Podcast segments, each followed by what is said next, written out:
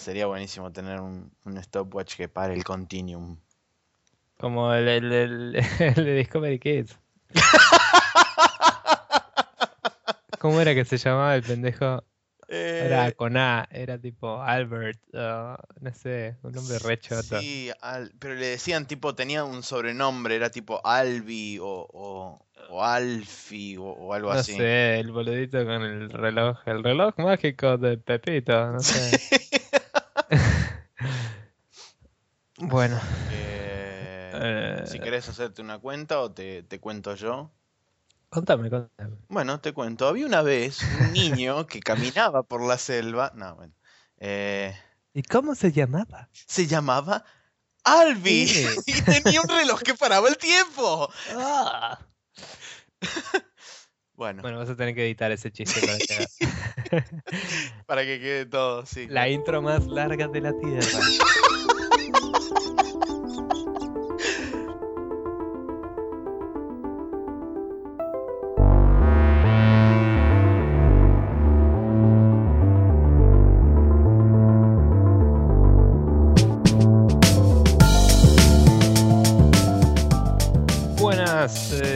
Tardes, días, noches, lo que sea. Estamos acá de nuevo en Spreadshot News Podcast, el episodio número 5 especial de Tokyo Game Show 2012. Hoy es jueves 25 del 9. No, es no es jueves, hoy es martes. Estoy acostumbrado a grabar los jueves y hoy es martes, no importa. Pero sí, es martes y vamos a hablar de todo lo que pasó la semana pasada en el Tokyo Game Show. Eh, yo soy Nico y está Max conmigo. Hola Max. ¿Qué tal? Buenas tardes a todos. Yo les voy a decir, va, buenas tardes. Buen inserte periodo del día en el que está escuchando el podcast. Y yo les digo que en un mundo donde la información transita a velocidades insospechadas, dos hombres tienen la importante misión de separar todo lo que realmente importa. En este caso del Tokyo Game Show 2012. Bien. Ellos somos nosotros dos, por supuesto, ¿no? No, no esperaba eso. ¿Lo tenías preparado? Por supuesto que sí. Si no, de otra forma no me podía salir tan fluido. Bien. One man, Exactamente, pero... one desire. bueno. Eh, la próxima le metemos tortillas. Sí. Y get Little down. Claro. Em, bueno, vamos a arrancar con nuestra sección de siempre del now loading antes. Let's rock.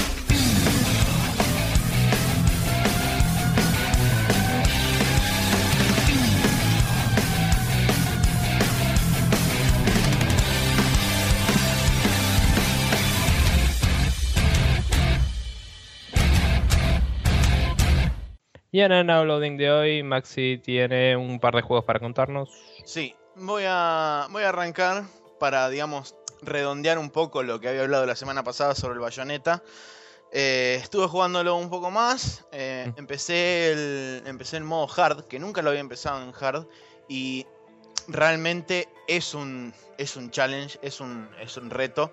Porque está hecho, digamos, de la forma que normalmente se hacen los juegos que están basados en skill. Que es acortarte todavía más los tiempos de respuesta que tenés. O sea, te, te recortan el, el frame o los, los frames que, que tenés para hacer el input correcto.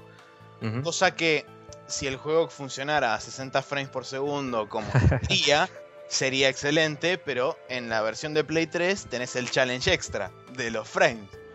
Yeah. Eh, Como Super Ultra Hardcore Edition. Exactamente, o sea, lo que es hard en Play 3 sería como Ultimate Nightmare Mode and I Kick Your Balls All the Time en Xbox 360 Extreme. Stream. Además del, del hecho de reducirte el, el tiempo que tenés para, para el input, también te, te- te aumentan la cantidad de daño recibido, cosa que es, digamos, estándar en este tipo de juegos, porque o, o bien no pegas nada, o bien te sacan mucho más. Es como, digamos, se balancea la dificultad, entre comillas. Yay. Sí, es choto, pero bueno. eh, Te encanta jugar cosas chotas, evidentemente. yo, o sea, no, no lo defiendo ni lo justifico. eh, ¿Qué sé yo? Hay formas mejores de, de poder hacer este, un balance de dificultad en ese tipo de juegos. Sí me parece piola el hecho de que, por ejemplo, te reduzcan el tiempo de reacción, porque bueno, al ser un juego basado en el tiempo de reacción, creo que está bien que te lo vayan acortando a medida que se va incrementando la dificultad. Pero me parece que si, si lo haces bien y no, digamos, te vas al carajo pasando, por ejemplo, de normal a hard y que te dejen un solo frame para poder reaccionar, pero si lo haces progresivamente, creo que el challenge se vuelve eh, genuina, eh, se vuelve genuino. Y no hace falta tener que eh, recortar o agregar por otros lados, como por ejemplo agregándole este, más enemigos en pantalla. Ah, eso también cambia. Te agregan o más enemigos en pantalla o te cambian los tipos de enemigos que te spawnean, que son los enemigos que van apareciendo más cerca del final, te aparecen antes. A mí me parece que la mejor forma de balancearlo, digamos, es spawnear una variedad de un enemigo que ya exista. No siempre hay en esos juegos, pero tipo si jugás, eh, bueno, Torchlight, que después vamos a hablar y esas cosas, en general te aparecen por ahí enemigos más raros del mismo tipo que tienen nuevas habilidades, digamos. No sé. Eh, eh, o sea, en líneas generales, eh, todo lo que. Lo básicamente importante del juego, ya lo había hablado la semana pasada. Lo único que me faltó mencionar fue, digamos, la parte de los accesorios. Que contás con accesorios particulares que te dan este. Poderes especiales, entre comillas, como por ejemplo la habilidad de poder bloquear y counterear, la tiene un, este, un ítem en particular, no viene innato, digamos, en lo que son los controles del juego. Vos solamente puedes esquivar por default y esquivando justo antes de que te peguen un golpe o ni bien te pegaron un golpe, vos podés activar una suerte de bullet time que dentro del juego se llama witch time, que lo que te permite es hacer super pole dancing. Eh, además, sino que también te permite eh, ganar más puntos a través de, obviamente, cagar a trompas a todos los bichos que aparecen en el escenario. Y no solamente eso, sino que también te dan más libertad para moverte alrededor de los enemigos, porque por supuesto están todos en bullet time y vos te mueves a velocidad normal. El, el, el accesorio este que te permite counterear funciona de la misma forma que funciona el, la evasión pero apretando, este, apretando el, análogo izquierdo, que es el que se usa para movimiento, en la dirección del enemigo justo en el momento en que te está pegando. Eso lo que causa... Complicated. Sí. Eso lo que causa es un counter y si lo timeas perfecto, si lo timeas bien, ese counter se vuelve en un contraataque en el cual lo matas de un golpe directamente. Copado. No a los jefes. O sea, a los jefes solamente le puedes hacer el counter y, digamos, rebotan y vuelven para atrás y quedan como estuneados por un segundo y lo, te, permite, digamos, pegarles. Pero el resto de los enemigos, cualquiera, cualquiera sea el enemigo, lo podés este, matar de un golpe. Eh, nos estamos yendo un poco a la mierda, pero una duda. Eh, si apretás el, el stick y no apuntás en la dirección adecuada, ¿lo rebota incorrectamente hacia otro lado o no lo rebota y la comes? No rebota y la comes. Ah, bueno. No, bueno, pues estaría bueno que tipo de última la dirección implique hacia qué ángulo sale el rebote, ¿no? El contraataque. en realidad. Y de eh, última la pifiás, pero no morís. Está, digamos, está preseteado en ocho direcciones, que son las ocho direcciones clásicas que tiene ah, cualquier. Más difícil de pifiar. Claro, o sea, si vos, digamos, tenés el, botón medio en el, o sea, el análogo medio en el medio, es como que no sé de qué forma mágica decide si es, por ejemplo, si estás apuntando o para arriba o en diagonal adelante, viéndolo como si fuera pantalla plana, digamos, top, de top view. Eh, si estás, por ejemplo, mirando a las 12 o a la 1, para hacerlo más fácil con un reloj, eh, decidirá eh, dependiendo de qué estés más cerca, no sé, asumo. Seguro, sí, sí. Pero bueno, eh, nada más. ¿Querés hablar vos del Borderlands 2? Así después hablamos los dos un poco e intercambiamos opiniones sobre el Torchlight. Eh, dale, vamos a hablar brevemente. El Borderlands 2 estuve jugando desde que salió en el Epic Loot Day 2012 y, mm, nada, es increíble. Eh, es como mucho mejor que el 1 en todo sentido, mucho más sólido el gameplay. La, la historia está escrita por Anthony Burch, que es el chabón de Hey Ash What You Playing, una serie muy divertida. Creo que lo mencioné en el capítulo anterior. Em, posta que está escrito de una forma que te cagás de risa. Aparece Claptrap, el personaje eh, icónico del 1, y no sé, te lo cruzas y te empieza a, te dice tipo, hey, check out my dubstep y empieza wop, wop, wop y empieza a bailar así todo el robot y hace un montón de ruidos re locos. También hace beatboxing cuando va por ahí, te trata como si fueras un minion y te da misiones re locas. Eh, aparecen los personajes del 1 con los que vos jugabas como personajes secundarios y te dan misiones también y tienen relaciones entre ellos, digamos, a nivel eh, que te ambientan en la historia, ¿no? De qué hicieron cada uno de su vida, digamos. Después de que terminó el juego. Claro, y la, la minita del uno, ponele, está súper enamorada de otro y si ves en una pantalla ves que lo acechan en el Facebook y cosas así. no, pero es una locura, una locura el guion de ese juego, las boludeces que te dicen, tipo, matas a un chabón y te dice, These are the last words I'm going to say, y se muere. Tipo, hay cosas así, es, es, una ridiculez y las armas son una bizarreada, tipo, no sé, jugué un rato, está bien que no la obtuve al principio, pero jugué un rato y saqué una escopeta que tira 11 perdigones que sacan 60 y pico de daño, que para que te des una idea, los enemigos tienen en este momento unos 400 eh, de HP, más o menos. Eh, y además tienen daño explosivo. Entonces, si le pego, le pega alto critical y los hace repija. Tipo, si les pego en la, en la jeta, vuelan a la mierda. Y se va todo al carajo, es increíble. Y bueno, nada, muy, muy, muy divertido. Y la parte de shooting en sí es mucho más sólida, porque en el 1 le pasaba un poco, no tanto, pero le pasaba un poco lo que le pasa a muchos juegos, de que es un RPG con armas, ¿no? Sí. Y el 2 es un shooter con RPG, digamos. Es como es mucho más eh, fluido el gameplay. Y una misión en particular que era muy larga, que tenía que ir limpiando y disparando por todos lados, que estaba jugando con un amigo, me estaba jugando y dije, esto es más divertido que jugar al Call of Duty, que por más basura que le tiro a veces al Call of Duty es un juego divertido, digamos. Y fue como zarpado, muy bueno. Así que bueno, los dos estuvimos jugando al Torchlight 2, como, y estuvimos jugando cooperativo también, así que vamos a hablar un poquito de eso. Sí, sí. Em, nada, el cooperativo anda muy sólido.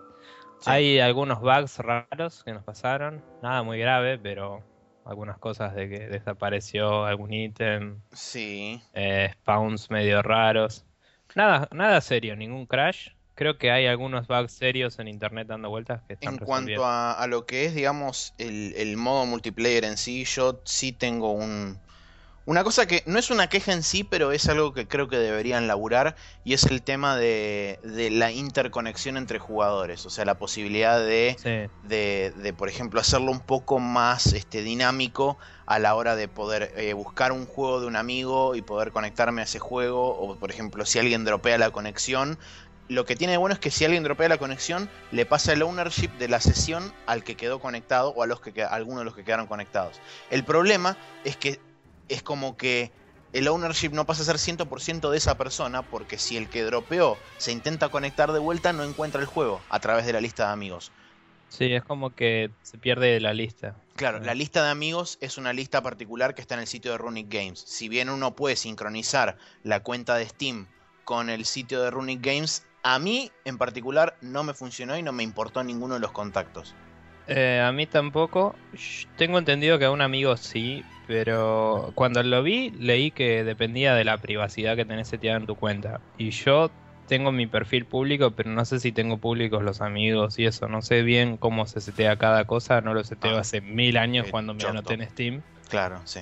Así que habría que revisarlo de última. bla. Pero nada, entonces hay que agregar a mano al otro. Sí. Y el otro te tiene que agregar a mano a vos, porque no es una relación eh, mutua, digamos. Y para que uno se pueda meter a tu partida, si lo seteas como friends only, vos lo tenés que tener amigo a él, además de la voz para encontrarte. Entonces es medio raro, pero a la vez evita que cualquiera se meta, en teoría, porque ayer se metió uno, pero bueno. Em, no sé, nada, igual está bueno, tiene cooperativo hasta seis, personas. Sí, está, muy, divertido.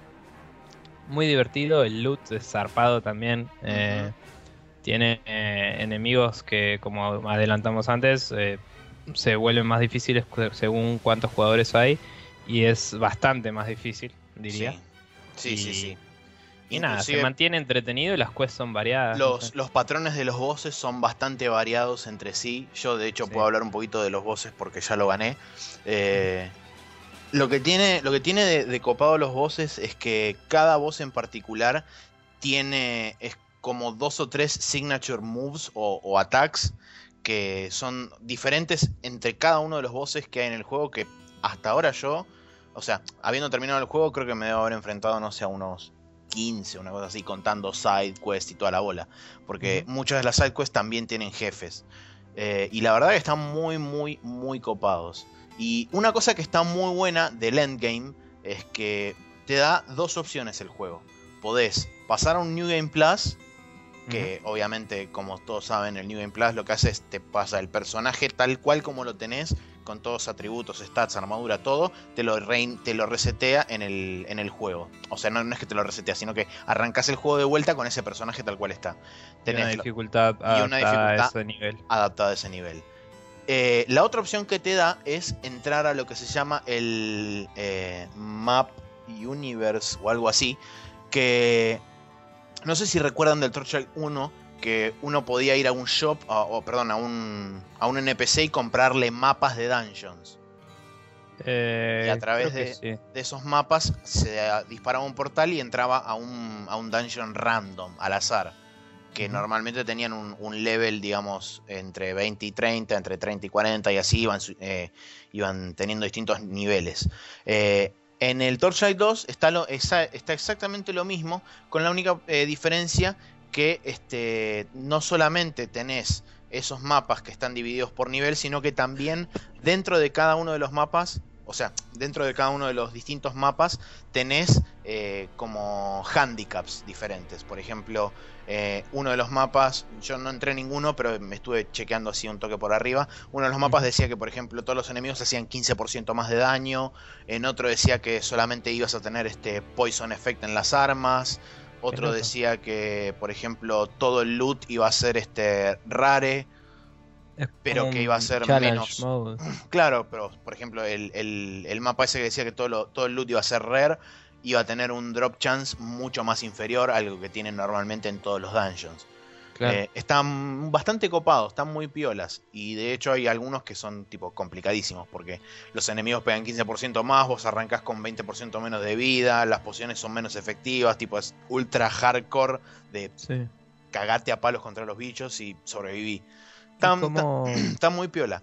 Y cuando elegís entre eso y el New Game Más, O sea, vos tenés dos, no hay dos vuelta. O opciones. sea, El, al Map Universe vos podés entrar y salir en cualquier momento desde el- la ciudad del Endgame. ajá. O sea que podés, Pero si querés, de- si empezás de nuevo, no puedes pero si pero vas, al, si vas al New Game Plus tenés que volver a llegar al Endgame para poder activar el Map Universe. Está bien. Qué loco. Muy piola, la verdad me, me copó eso de- del Map Universe. No Che, estoy ¿y seguro eso que se llama así, pero es, es No algo sé. parecido a eso. Pero de eso estás seguro, porque por ahí cuando haces New Game Más está habilitado desde la primera ciudad. Ya llegué a la primera ciudad y no está el, no está el Ah. NPC que te permite abrir el portal para entrar a ese lugar. Está bien. Bueno, copado. Después lo probaré cuando llegue. Este. mm, Bueno. ¿Algo Creo que. más? No, yo por mi parte estamos bien. Seguramente la semana que viene haremos una review hecha y derecha del Torchlight. Sí, sí. Vamos a viciarlo a pleno. Este. Bueno. Vamos a pasar a nuestra main quest, que es sobre, como adelantamos, el Tokyo Game Show 2012.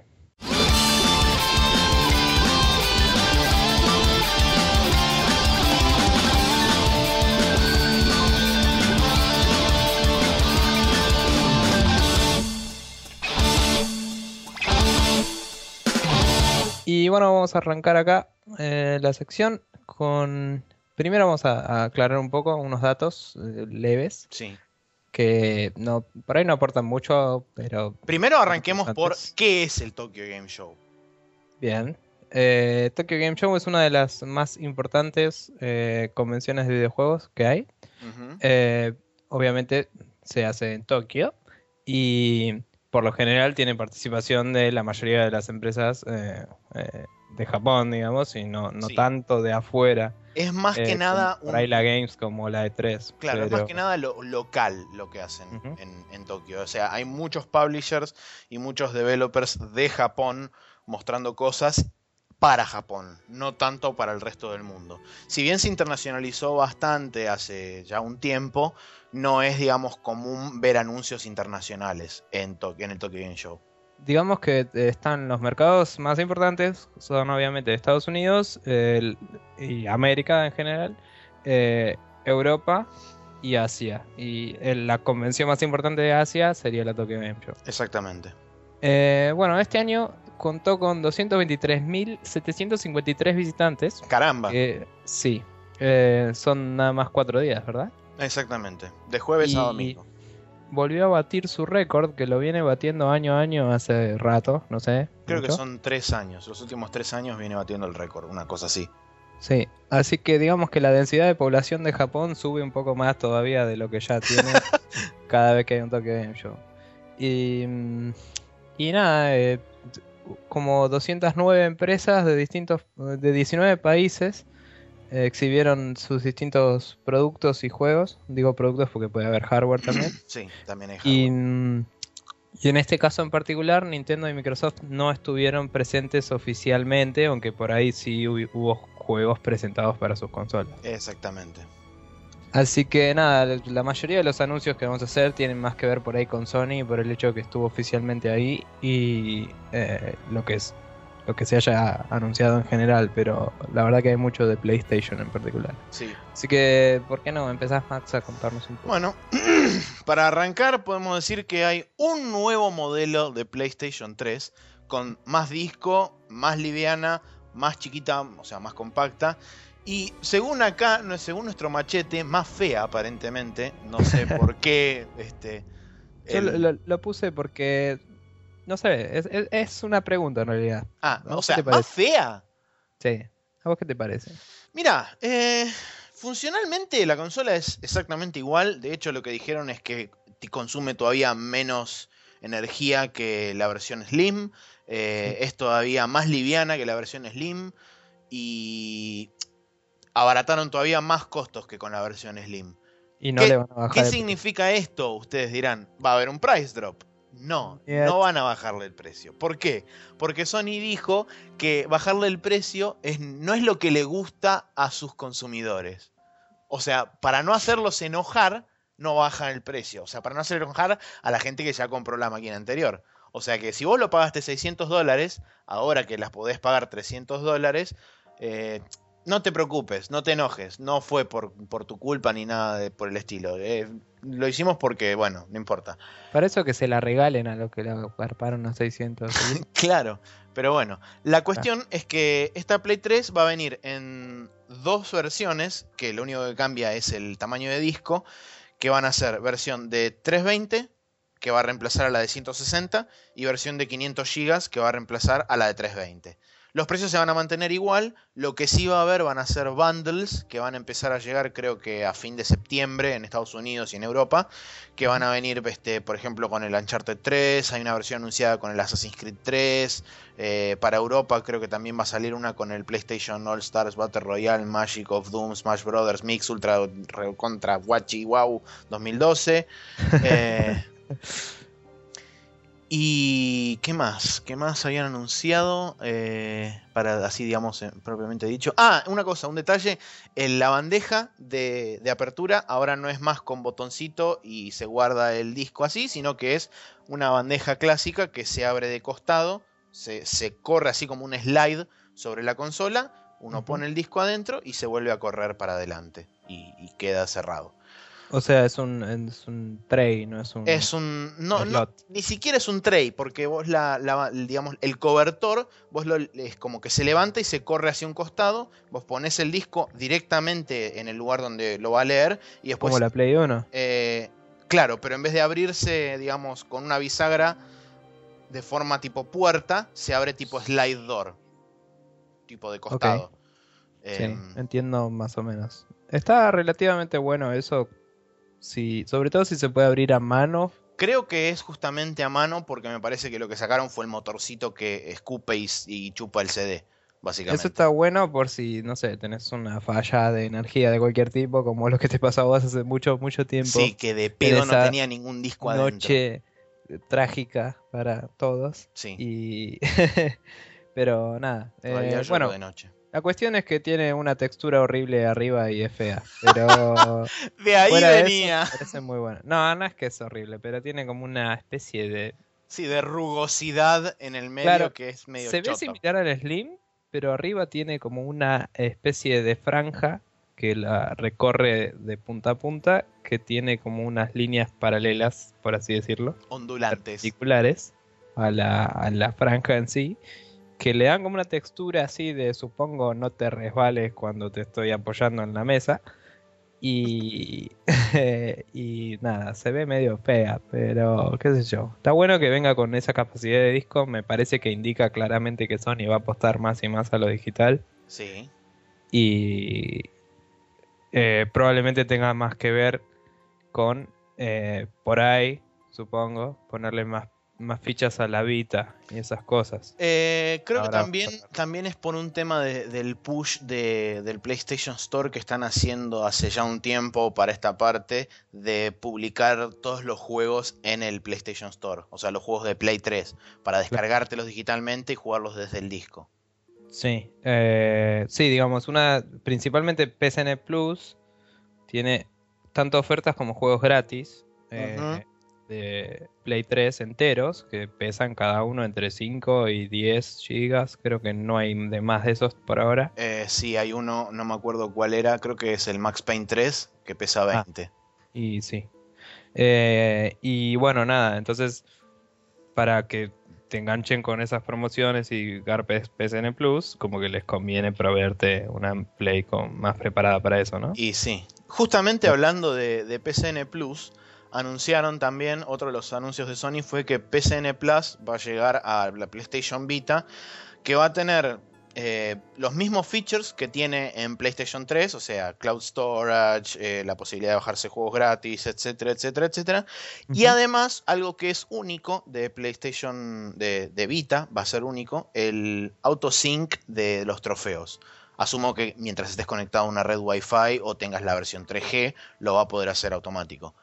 Eh, Sí, no sé cómo será eso, pero nada, interesante eso. Está para piola. el que tenga una Vita. exactamente, está piola para el que tiene una Vita la posibilidad, digamos, de, de poder tener juegos gratis eh, y de poder descargarse eh, demos exclusivos demos adelantadas al, al release este para todo el mundo y Ojo, también cosas. El tema de las del Cloud Sync de, de los saves hace que no tengas que conectarla a la Play 3 para seguir jugando los juegos que tengan transferring. Eso, eso también. Así que eso puede ser interesante también. Eso también está bueno.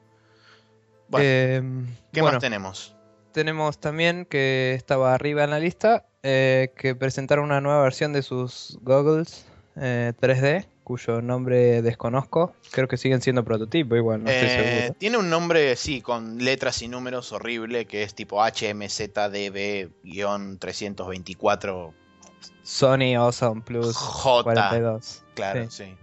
Y bueno, nada, según dicen los reviewers, eh, básicamente es un visor eh, que te permite visualizar una pantalla frente a tus ojos, digamos, como si estuvieras viendo una televisión 3D de Sony sin tener una televisión. Entonces, eh, la idea está buena al punto de que, por ejemplo, si vivís en Japón y vivís en un cuarto de un metro por un metro, eh, no, tenés lugar para nada más que tu PlayStation y tu armada.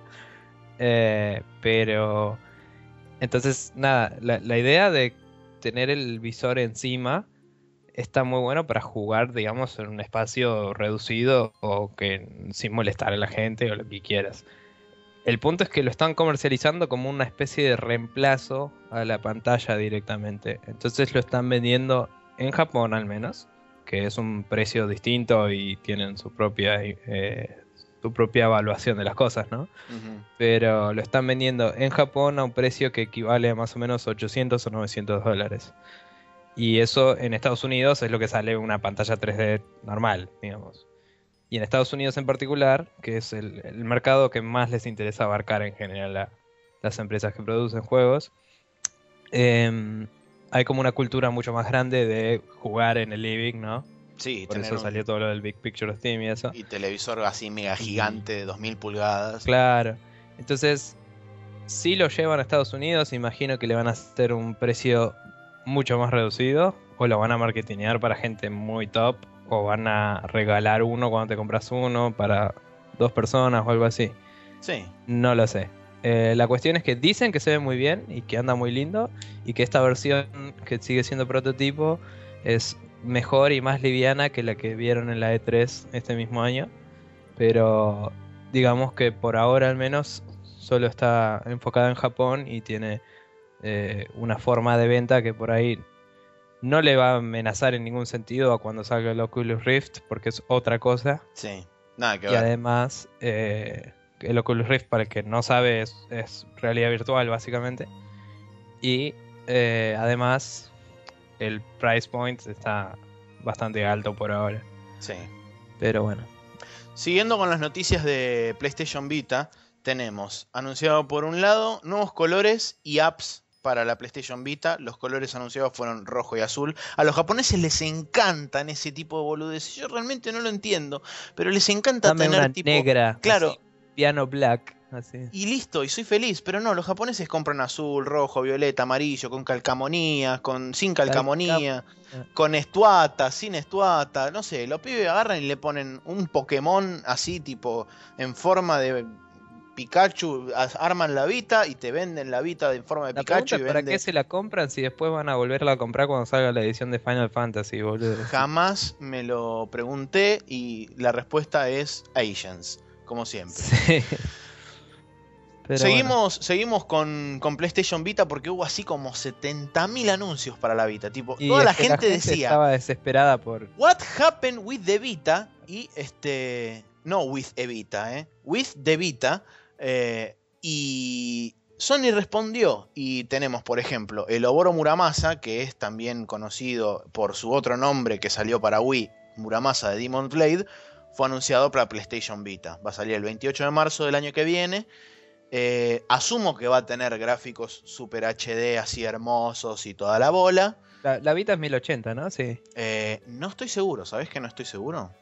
Creo que sí. Si no, es 720, pero creo que es 1080. porque 720. Sony- 720 es seguro. O sea, eso Creo, creo que es 1080. La cuestión es que el Muramasa eh, tenía de por sí gráficos muy lindos. Para el que no lo conoce, es un juego plataformero 2D con, eh, en, la- en el que controlas a no sé si es un samurai o no, porque básicamente no tengo una Wii. Pero digamos que es la única razón por la que quise una Wii en su momento. Y después salieron un par de juegos más. Pero tiene mucha pinta ese juego y me parece muy copado que vaya a lo que es la PC Vita. Me encantaría que salga en PCN para Play 3 y estaría grosísimo. Así que no sé. cruzando los dedos. pero Esperemos, habrá que ver. no sé. Por otro lado, tenemos que el Soul Sacrifice, el super juego, digamos, el tanque de la PlayStation Vita, que es el juego de Keiji Inafune, que está trabajando en conjunto con Sony directamente, fue retrasado hasta el 2013. Las razones de siempre, polish, eh, cosas que hay que retocar y bla, bla, bla. No sé, suena excusa. Habrá que ver. Yo a Inafune le creo, a Sony no tanto. Si, si Inafune dice, "Va- necesitamos más tiempo para polish, dale nomás. No tengo ningún pero el equipo del, del Last Guardian, por ejemplo, dijo eso mil veces y ya no le cree nadie. O sea, Sí. ¿Qué qué sé yo. No sé. Bueno, eh, ah, justamente en relación a eso, no hay noticias sobre Last Guardian. Así que si esperaban escuchar algo sobre Last Guardian, lamento pincharles el globo, pero Sony no abrió la boca en ningún tipo de respecto. eh, al respecto, justamente, del Last Guardian, no dijo absolutamente nada. Así que seguimos en la oscuridad absoluta sobre ese juego. Seguimos siguiendo por el mismo camino y aprovecho y les digo que el tráiler, nuevo tráiler del Puppeteer, para los que no conocen ese juego, es un juego de Sony Japan Studios eh, que es una voladura de cabeza. Es una obra de teatro hecha con, como si fueran marionetas, con un estilo similar a lo que es el arte del Little Big Planet. En Pero... el sentido de que se ve todo como hecho de cartón y, y como de- Exactamente. de, de madera y materiales así como. O sea, se ve como si fuera realmente un escenario de una obra de, de de teatro, teatro, de hecha con exactamente con marionetas. Pero si uno le suma el arte de Little Big Planet y le pone un, un toque creepy encima, obtiene Puppeteer. Eso es bueno. Está muy, muy, muy copado. Sobre todo las transiciones que hacen de escenario, por ejemplo, de cuando vos estás. Hay una parte que es genial, que estás tipo mirando una puerta. O sea, el trailer está mirando de frente una puerta. Y tipo, se desarma todo el escenario y se arma de vuelta. Y la puerta está de costado. Y vos, el personaje tuyo está parado a la derecha. Y de la izquierda es como que aparece un bicho gigante que se para atrás de la puerta y la empieza a abrir así. Y bueno, corta la escena y va a otro lado. Porque asumo que se hacer una boss battle o algo así. No, la verdad que está muy, muy piola. Eh, vamos a dejar el link obviamente el tráiler para que lo vean. Está anunciado en principio para el 2013, sin ninguna fecha en particular, solamente 2013. ¿Era para Vita también o para PC? No, este es este exclusivo para PlayStation Network. Eh, Play 3. Sí, Play 3, PlayStation Network. Bien. Em, bueno, y se expusieron varios de los juegos que se vienen para Vita en distintos tiempos, digamos. Sí. Eh, pero todos estos juegos, todos estos juegos eran jugables en el show floor de, del Tokyo Game Show. Sí. Vamos a leer algún 24. Así que bla, digamos, estaba... para, para, digamos, eh, gente que conoce, eh, estaba el Fate Stay Night, el Street Fighter Cross Tekken, por supuesto ya seguramente todos saben de qué estoy hablando ahí. Silent Hill Book of Memories, Fantasy Star Online 2, Soul Sacrifice, obviamente, el PlayStation All Stars Battle, bla bla, Magic Super Smash Bros. Clone, eh, Little Big Planet de Vita, Sound, Shape, que dicen que está muy bueno. muy copado, ya salió para PlayStation 3, todavía no salió para Vita creo. No lo probé. En Japón. ¿Lo probaste? Ah, ok, ok. Realmente eh, no lo probé. No, Algún día. En Japón todavía no salió, en el resto del mundo creo que sí, ya salió. Che, para eh, un paréntesis, un paréntesis. Un paréntesis. ¿Hoy no salía el Tokyo Jungle? Me parece que sí. Me parece que alguien tiene que ir a comprarlo hoy. yo, no hoy, pero lo voy a comprar y lo voy a probar. Bueno, sí, sigamos. Gente salió el Tokyo Jungle. Ah, noticia. Exactamente. Assassin's Creed 3, versión de Vita, que se llama Liberation en Estados Unidos y Lady Liberty en, en Japón, por una cuestión de nombre de traducción de, del... No me dan los kanji, loco. No, no, no, no es que no me dan los kanji, sino que es como que se presta a confusión por el tipo de traducción que tiene la palabra Liberation en japonés. Bla, no importa. Eh, y bueno, después vamos a poner la lista completa de juegos y seguramente alguno va a decir, pero ¿por qué no mencionaron este juego? Y bueno. No creo porque son muy japoneses, pero bueno. Capaz que hay alguien que lo conoce, qué sé yo, no sabemos. Puede ser. Bueno, eh, pasando un poco a noticias de distintas empresas, ¿no? Que, porque estábamos hablando principalmente de lo que destacó Sony ahí. Eh, vamos a hablar un poco primero de Tecmo Koei, que se anunció eh, un juego que ya se había mandado un teaser, que es el Yaiba Ninja Gaiden Z, o Z, supongo. O Z. O Zeto, así. Si son japonés. Claro, sería una, eh, cosa, una cosa más o menos así. Yaiba Ninja Gaiden Z. Bien. Eh, me, gustó, ¿eh? Me, gustó. el juego de Keiji Inafune, que es aclamado porque creó la saga de Mega Man, ¿ok? Este chabón es, es un capo, ¿ok? Es un capo. y bueno, muy groso. Sí, también es creador de la saga de Dead Rising, lo cual lo hace relativamente capo también, supongo.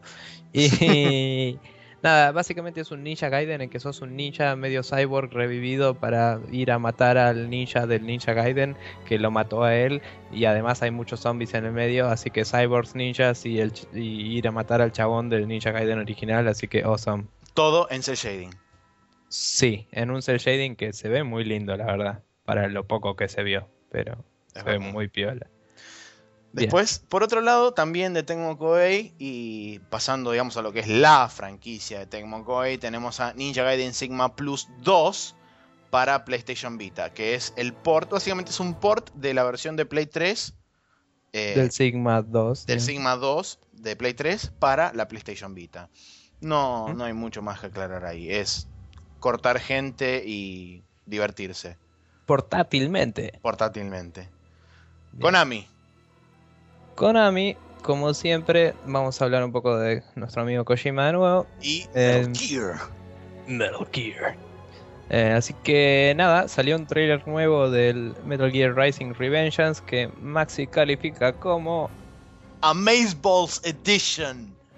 porque es bastante awesome. Si no Amazeballs, por lo menos a awesome llega. Sí. Nada, es tipo muchas explosiones y espadazos y cosas portándose en el aire y cosas. Muestran algo- y guau, guau, guau. Muestran algo de lo cual la gente, mucha gente estaba preocupada y diciendo, eh, no, no se Metal Gear porque no tiene stealth. ah, na, na, na". Bueno, mostraron como el chabón se conecta un, a lo Ghost in the Shell, se conecta a uno de los geckos chiquititos de tres manos y con ese gecko se manda así tipo como Solid Snake, pero no, así todo es- eh, escabulléndose por entre unos pasillos y se abraza a un flaco y le tira un shock eléctrico de 700 mil millones 422 mil 394 volts Y media. y lo deja frito en el piso tirado así. Entonces es como que va a tener una suerte de componente stealth para todos los nabos que dicen.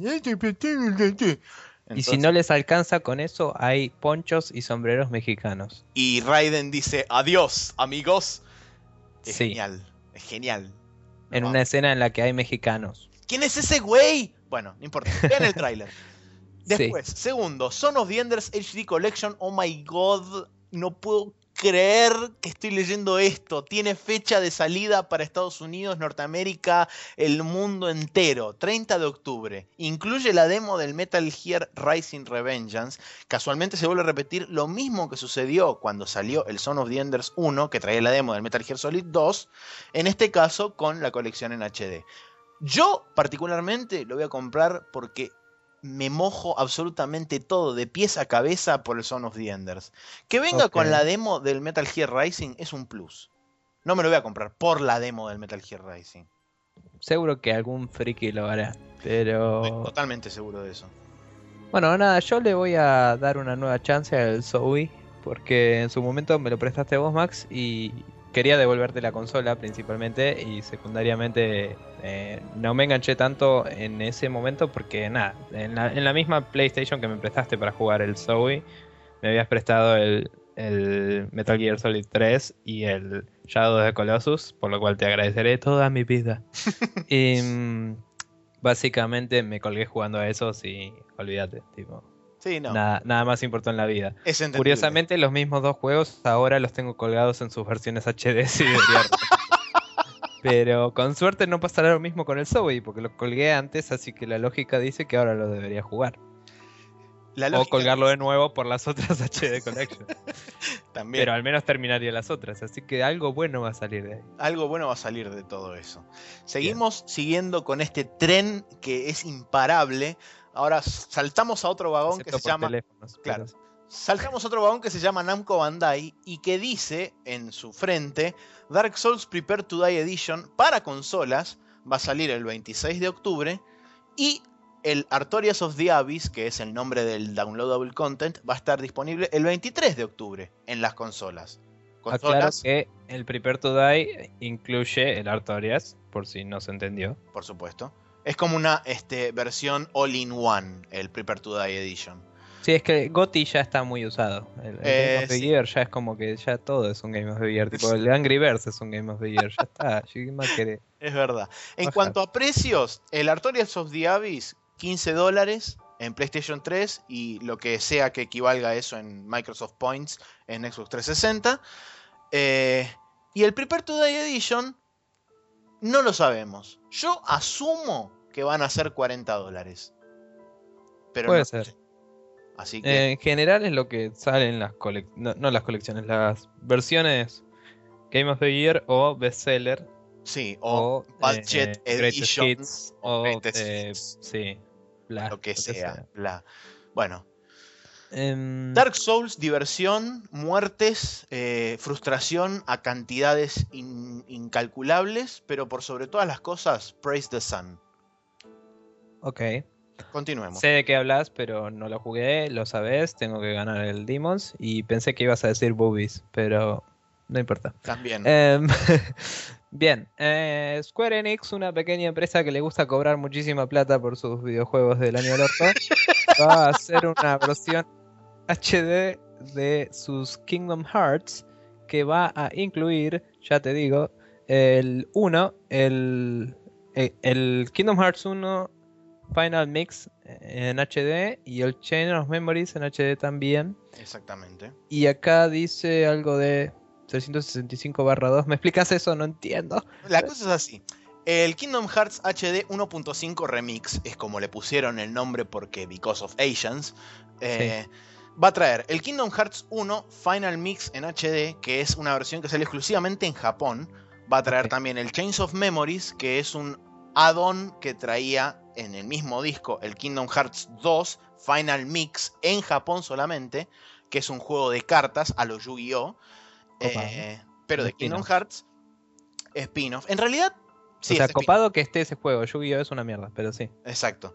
Y el 365-2 Days eh, es el juego que salió para Nintendo DS del Kingdom Hearts. Ah, ok. Primero, no el Nintendo, eh, no el Kingdom Hearts 3DS. Fue el primero que salió.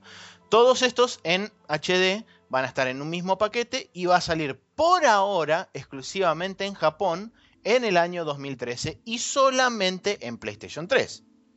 Seguramente más adelante lo, lo hagan, eh, lo, publiquen al resto del mundo. Sí, imagino que va a ser exclusivo de Play 3. Eh, realmente yo tengo mis serias dudas, sobre todo por la inclusión del, del Final Mix. Normalmente es una pelotudez de Square Enix, pero normalmente Square Enix no saca ninguno de los juegos que son así, digamos, con contenido extra, con, con adicionales, etcétera, etcétera, jamás los publicó fuera de Japón.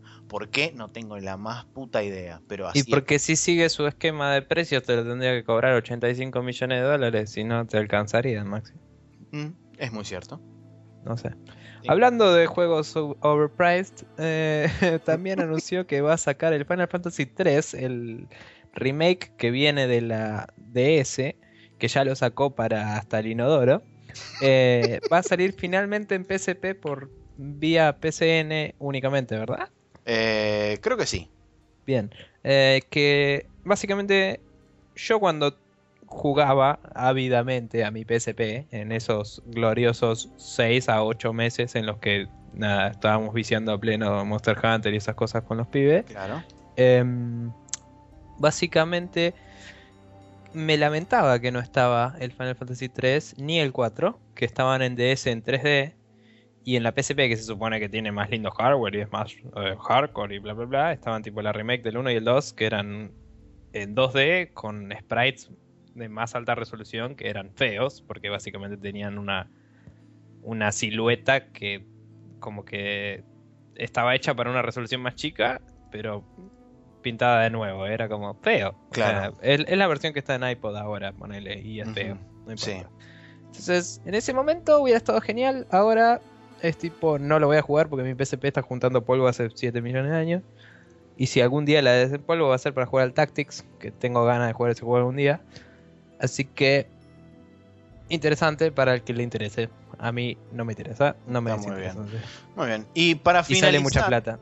Ah, también, por supuesto, Square Enix. Para finalizar, Capcom, o Crapcom, como se la conoce también en otros medios, anunció que el Okami HD, o sea, el super juego así fucking awesome, va a salir el mismo día de la Zone of the Enders Collection, 30 de octubre, y va a estar disponible en Japón con cajita, manual, toda la bola, un montón de extras de, filmado, digamos, tipo documental sobre este, los desarrolladores hablando sobre el proceso de desarrollo, bla, bla, bla, digamos, cosas copadas en una versión con Blu-ray.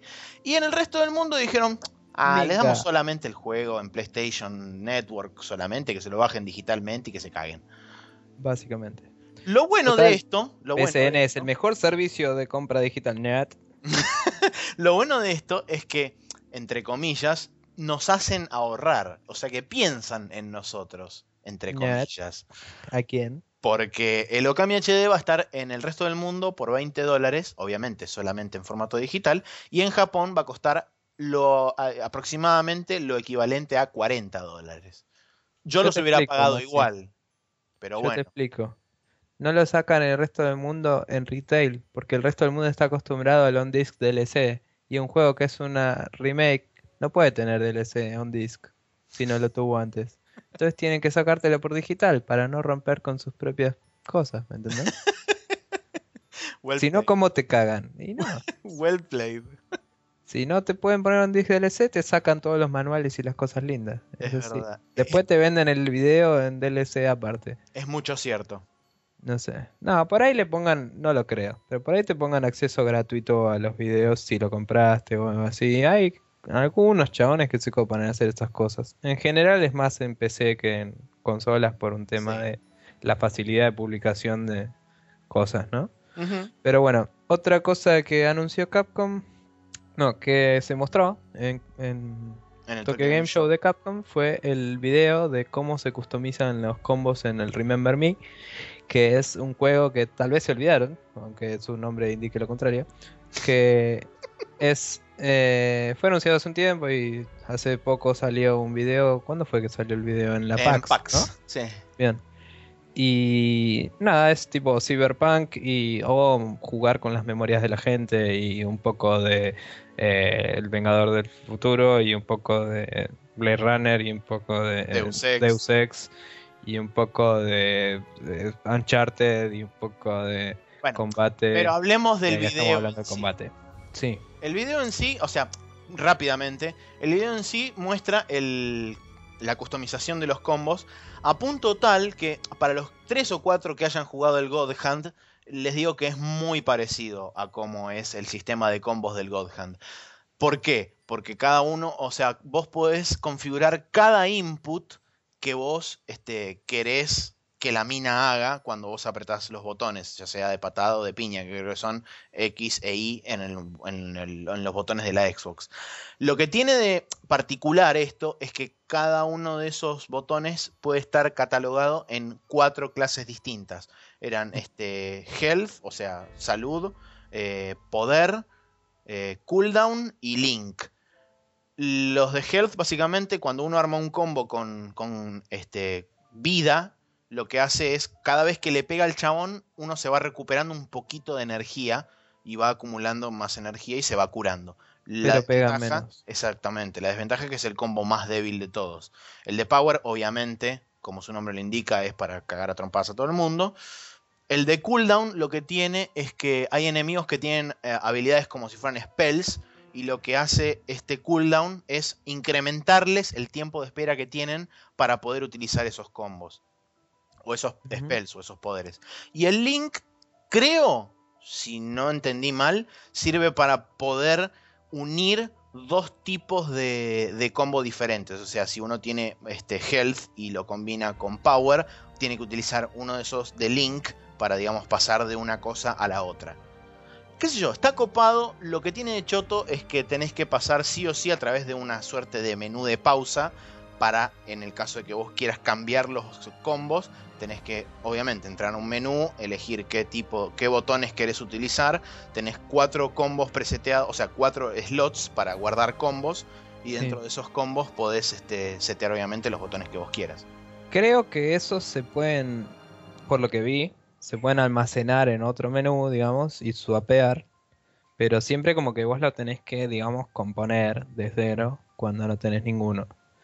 Lo que a mí me parece que estaría mejor es que por default eh, encuentres algún tipo de chip, memoria o lo que quieras. Tipo, le, le absorbas la memoria a un chabón con el que peleaste que era jodido y te dé su combo, ponele Claro. la gran Mega Man, eh, que también pega con el aspecto cyberpunk cuando co- como serían las movidas de los libros de de este tipo que no me sale el nombre que escribió Neuromancer, ¿no? Claro. William Gibson, eh, que básicamente es el que inventó el cyberpunk, ¿no? Y mm, en sus novelas describía que la gente se ponía un chip en, en el cuello y aprendía cosas, o, o mientras lo tenía, mejor dicho, sabía esas cosas y cuando se lo sacaba ya no lo sabía más. Eh, entonces es como una memoria expandida. Entonces estaría bueno que vos puedas directamente tener, por, ojo, por ahí es el caso, ¿eh? pero el video explica cómo crear vos tus propios combos. Exactamente. Em, entonces nada, me parecería a mí que estaría bueno eso y de última que también puedas hacer tus propios combos, pero que aprender el movimiento en sí te cueste algo, ¿me entendés? Porque Sí. me parece que hacer el combo de cero, si tenés todo disponible, o si tenés una gran parte disponible de una, puede ser un poco mucho para el nuevo jugador. Me parece que estaría bueno destrabar un combo y otro combo y después decir, uy, puedo combinar estos dos y hacer lo que quiera yo después. ¿entendés? Claro. Y como dato aparte, no sé si está suficientemente pulido o no, pero la animación me parecía muy igual cuando hacía un tipo de combo y el otro. No veo distinciones eh, más allá de los, De los de efectos que hacen. los efectos, eh, claro, especiales de, uh, mira, me estoy curando, uh, mira, le estoy pegando más fuerte. Tipo, Claro. El- la Sí. patada era la misma. Sí, habrá que ver, capaz que le, le tienen que retocar un poco las animaciones. El juego está anunciado para 2013, así que todavía tienen tiempo. Seguro. Y habrá que ver cómo, cómo se desarrolla. En cuanto a noticias y a cosas y a información, eh, creo que ya cubrimos todo lo que, lo que teníamos, digamos, para decir. Así estoy es, acá. así que vamos a movernos al Special Move. you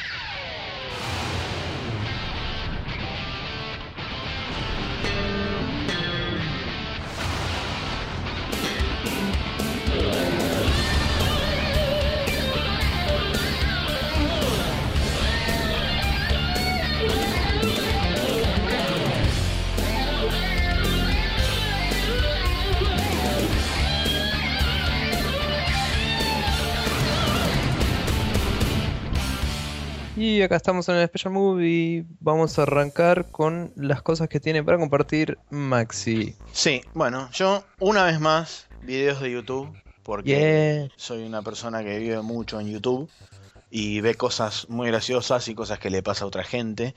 Y en este caso tengo una graciosa y una para pensar. Opa. Hoy, hoy, hoy viene distinto. La graciosa es de Shmoyojo, que para los que no saben, Shmoyojo ¿Y what? es, es un canal que armaron dos, tres hermanos, que son los Gregory Brothers, se dedican básicamente a, eh, arrancaron eh, agarrando eh, resúmenes de noticias de los canales de Estados Unidos y les buscan el- la melodía, después les meten autotune encima y les ponen música atrás. Entonces queda fucking awesome. Y en este caso lo que agarraron fue los discursos, eh, los discursos de la elección de Obama y de su candidato, este, digamos, su oponente que es Romney.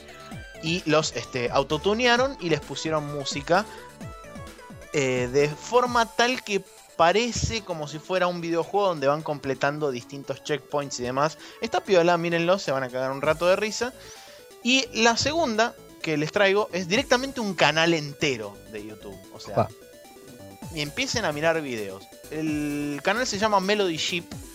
Eh, tiene también, es con autotune, pero en este caso están hechos en base a videos de documentales, por ejemplo, del universo, de, de biología, de todo ese tipo de cosas. Es increíble. De hecho, hay varios videos que se llaman Symphony of Science. Búsquenlos ahí dentro del mismo canal.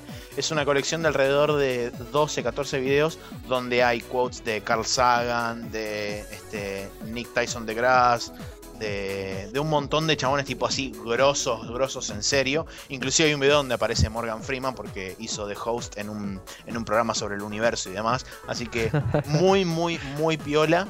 Morgan Freeman autotuneado en un coso de ciencia no puede salir mal. No, jamás. Sobre todo porque es Dios hablando de ciencia y con autotune. O sea, es priceless.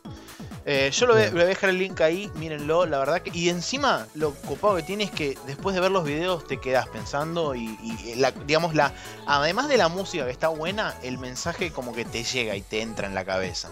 Está muy, muy copado, la verdad. Después lo voy a chusmear porque cuando lo pusiste no, no sabía qué era, pero interesante. Em, bueno, yo tengo para recomendar dos cositas también. Eh, primero, una cosa de Steam, porque hablamos muy poco de Steam hoy, así Exactamente. que tenía que hacer algo al respecto. Max. Sí. Me parece perfecto. Ayer salió la demo del XCOM Enemy Unknown, que lo ve- vengo medio hypeado con ese juego hace tiempo, ya lo preordené toda la bola, como siempre que me hypeo. Y mm, creo que es el primer demo en como 8 años que sale antes de que salga el juego, básicamente. Tipo, que no sea indie por ahí, ¿no? Porque los indies suelen sacar algún demo que es un corte vertical que usan para vender y bla. Pero zarpado, me pareció como algo destacable que una empresa se cope en dejarte probar su juego antes de comprarlo sin ser free to play, digamos, sin querer cagarte. Tipo, probalo, si te gusta lo compras. Tan fácil como eso. El demo en sí, debo decir que no me copó tanto como demo, porque te lleva muy de la mano, porque está el tutorial. O sea, es como el principio del juego. No sé si es exactamente el principio, pero empieza con un tutorial eh, que parece que toda la historia te lo presenta como el principio del juego y después hay una misión que puede ser la primera o más adelante, ¿no? Y esa misión la jugué y se me murió uno y logré pasarlo medio con dificultad y gastando bastantes balas y todo y aún así me tiró buen rating porque el XCOM es tan jodido que si se te muere uno saliste bien parado, digamos. ¿Y quién se me murió? Un argentino llamado Juan Carlos López. Porque este juego tiene un chabón que se llama Juan Carlos López y creo que es razón suficiente para comprarlo. Es así. Te viene un chabón argentino que se llama Juan Carlos López. ¿Dónde más vas a decir? Se me murió Juan Carlos. No, es así. Genial. Encima Juan Carlos, boludo. No, no puede ser tan genial, López, chabón. Es buenísimo. Es tipo John Doe de acá. Claro. No, es zarpado. Zarpado. No, el gameplay me gustó. Me pareció que es un poco. No es tan sólido como esperaba con el mouse. No lo probé con el, con el gamepad, que sé que hicieron una interfaz entera para gamepad. Principalmente porque, como el demo, como decía, el demo no me pareció tan buen demo y no tenía ganas de volver a pasar todo para volver a la misión. Tipo, me hubiera gustado que después me deje probar la misión de nuevo todas las veces que quiera, pero no fue así. Fue tipo, video de comprate el XCOM, fin. Tipo, me hinchó las bolas eso.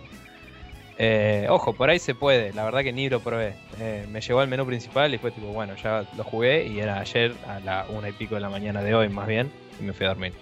Y mm, también tenía una misión alternativa, vos puedes elegir entre dos misiones. Eh, lo que no me gustó es que tampoco te mostró mucho el, outcome de esa misión.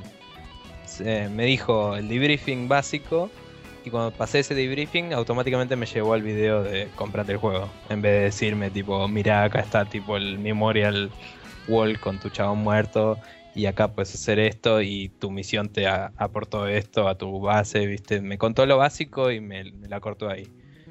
Pero bueno, eh, Igual está muy bueno el juego, igual pruébenlo, me parece muy ocupada la movida. Por último, se anunció que el Mark of the Ninja, juego del que hablamos hace un capítulo 2, 2 creo, eh, va a estar va a estar disponible en Steam como se venía rumoreando y sin Games for Windows Live. Aleluya, hermanos, alabado sea el Señor. Así es, como bien anotó el señor Maxi en la noticia que posteamos.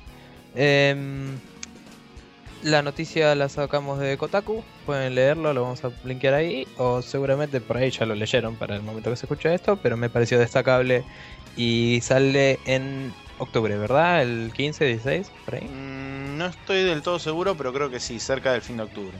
No sé, Relativamente. Nos da, tiempo para viciar el Torchlight, el Borderlands para mí y el XCOM un poco también, así que vamos los pido. este. Creo que ya estamos. Sí, eso es todo por el día de la fecha. Social Media Chivo Mode On para decirles que cualquier tipo de feedback barra eh, alegación o no, alegación, nada, las bolas, alegoría, eh, regalos. Alegosidad. Alegosidad y todo ese tipo de cosas lindas y feas, o, no tan lindas o no tan feas, lo pueden mandar a contact.spreadshotnews.com Pueden escribirnos también a facebook.com barra News. El hermoso, el hermoso perfil de Google Más con ese número. pueden buscarnos, hay un buscador, ¿sabían? Exactamente. Google, bueno, ahí. Exactamente. O en spreadshotnews.com en el podcast. Ahí en el mismo coso ah, pues, escriben cosas. Y eh, coso, como se llama esto, que no me sale el nombre, Twitter, Twitter exactamente, es arroba spreadshotnews. Pueden suscribirse a iTunes si quieren, si no están suscriptos. Y si no, pueden suscribirte, suscribirse directamente al feed que está publicado en la página abajo a la derecha, si no me equivoco, mm. eh, para recibir las notificaciones de que salió el podcast en sus readers preferidos. Así que, Maxi, ¿por qué no nos das un outro épico de los tuyos y nos vamos a la mierda a cenar? Dale, cómo no. una vez más hemos llegado al final de esta espada samurái cuidadosamente afilada por años y años de piedras que la rozan y hacen de su filo una eh, cosa mágica para que corte a través del el volumen increíble de noticias insípidas eh, y totalmente idiotas que propone el mundo para encontrar ese pequeño palillo de bambú qué es la realidad que nosotros les traemos a todos ustedes. Eso es, en esencia, el Spreadshot News Podcast. Y chau. sí, chao. Y bueno. Eh, ¿Qué te iba a decir? Ah, hola. Ah, no, pensé que se había cortado de vuelta, porque fue tipo, dijiste chao y te desapareciste en el éter.